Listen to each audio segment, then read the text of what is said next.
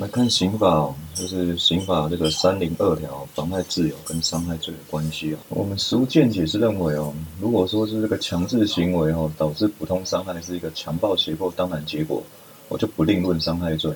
哦。那如果是另行起义的伤害行为，才另外成立伤害罪啊。哦，但我们学说认为这两个罪的保护法益不一样哦。呃，不论是不是分别起义哦，应该是要。论想象竞合跟这个数罪并罚，再来是公刑法一百三十四条的公务员哦，假借职务上的权利机会方法，故意犯故意犯罪的加重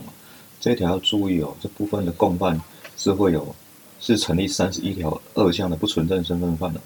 要记得写，小心不要写成三十一条一项的纯正身份犯哦，一三一条的图利罪。必须要是他这个执行职务或是监督关系的职务的行为哦，然后他是违法，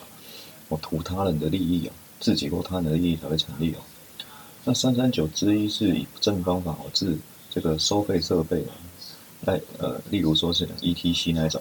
那之二是指的是付款设备哦，像 ATM 那一种。那共犯是否成立赃物罪哦，这是一个争点哦。实务认为共犯是不会成立赃物罪的。那详细的部分我们之后再讲。那正当防卫有一个。我比较注意的，就除了它的要件之之外哦，它的怎样会成立防卫过当？它只有指一种情形，就是欠缺必要性哦。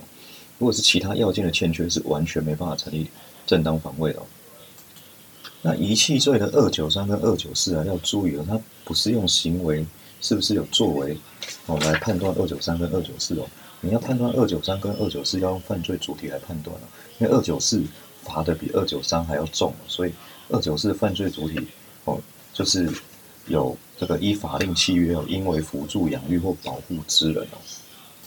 所以题目中啊，只要出现到符合这样资格的人，你就很小心，不要去写成二九三哦。就算他是用积极的作为去遗弃啊，你也要写二九四哦。那遗弃罪另外要注意的就是这个这种题目出处啊，前面在遗弃行为的前面哦，通常都还有另外一个行为哦，例如是是故意的杀人行为，或是一个那个。过失的行为哦，那如果之后发生死亡的结果，到底要写伤害致死哦，或是遗弃致死哦，或是过失致死哦，你就要小心是看要死亡归责于哪一个行为，这是一个择一的关系哦。那后面的这个遗弃的行为哦，它同可能会同时基于杀人故意哦，以及遗弃故意，这两个是有可能会并存的，所以考试的时候都要写，只是最后会。依这个法条进行的补充补充关系哦，只论理罪。那如果是有杀人，后面这个行为是有杀人故意啊，之后被害人是因为这个遗弃行为而死亡啊，那小心哦，不要写遗弃致死了，就直接写杀人既遂就好。哦，那通书认为这个二九四是纯正身份哦，它是可以成立三十一条共犯可以成立三十一条以下，但是可以减轻。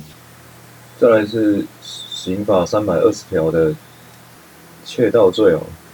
那所谓的窃取他人之动产，这个他人是什么意思哦？哦，那学说上有所有权说、跟持有权说、跟折中说，那比较有道理，我认为是持有权说。我例如当所有跟持有分离的时候，应该还是要以持有为主哦。哦，它保护的应该是一个持有人哦对这个财务的监督权哦。那怎么样判断计税哦？那通说跟实物是采取这个掌握理论哦，也就是这个需要达到足以哦建立这个支配权移转的掌握程度哦，就已经算是建立持有，但是不以建立这个稳固持有为必要。那怎样算是窃盗罪的着手？呃，通说是采这个主客观混合理论哦，就是依照行为人的。整体计划来观察哦，然后用客观的角度来看这个行为人在犯罪过程的想象哦，是不是已经直接导致这个保护客体的危险哦？但是实务这个八十二年第二次的刑庭决议哦，他是认为行为人是必须要以行窃的意识哦来接近财物哦，那并而进而物色财物才会是着手，所以依照实务的看法，可能着手的时点会发生在比较后面。要到接近财物跟物色财物的时候，才会该当着手。那再来是三百二十一条的加重窃盗。比较重要的就是一到四款。第一款是侵入住居嘛，那第二款是毁越门窗墙垣哦，或其他安全设备。第三是携带凶器而犯之哦。第四是结火三人以上的犯之哦。那这几个加重事由的体系定位哦，学说跟实物的看法不太一样。实物是认为这个只是单纯的加重条件说，但通说认为是加重构成要件说。这两说会。差别在行为人哦，是不是要认识到这个加重事由的事实？那要注意另外一个真点是，如果这个行为人是侵入住宅以后，那才起意要窃盗，我通说跟实物都认为不会成立加重窃盗，可能只会成立这个一般的窃盗。那就这个携带凶器的加重要件哦，这个实物上认为，只要是客观上对生命、身体安全哦构成威胁哦有危险性的东西哦，就是凶器。而且不以携带之初有行凶之意图为必要，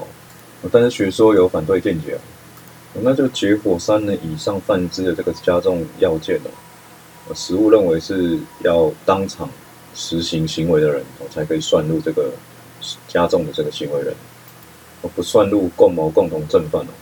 而且未满十四岁的无责任能力人哦也不算入，哦但是学说是持反对意见哦，学说认为。这个加重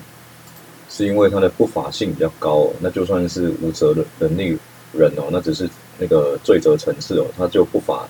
的层次是没有影响的。然后主观上还要基于这个不法所有的意图哦，那先就所有意图来讲，在时间上要限于终局跟持续性，那在强度上要具有这个可能性认知，我这样才算是具有所有的意思哦。那所谓的不法意图，就是行为人哦，他要认识到他自己是没有合法权源哦，来排除这个持有。那如果行为人自己认为是具有合法权源的话，那就不会有不法的意图。那就这个所有的对象，那就这个所有意图的对象哦，学说上有分成实体理论跟价值理论哦。就是实体理论是这个意图的对象哦，这这个本身的客体。哦，那价值理论是这个课题哦所彰显的价值。我通常就是会考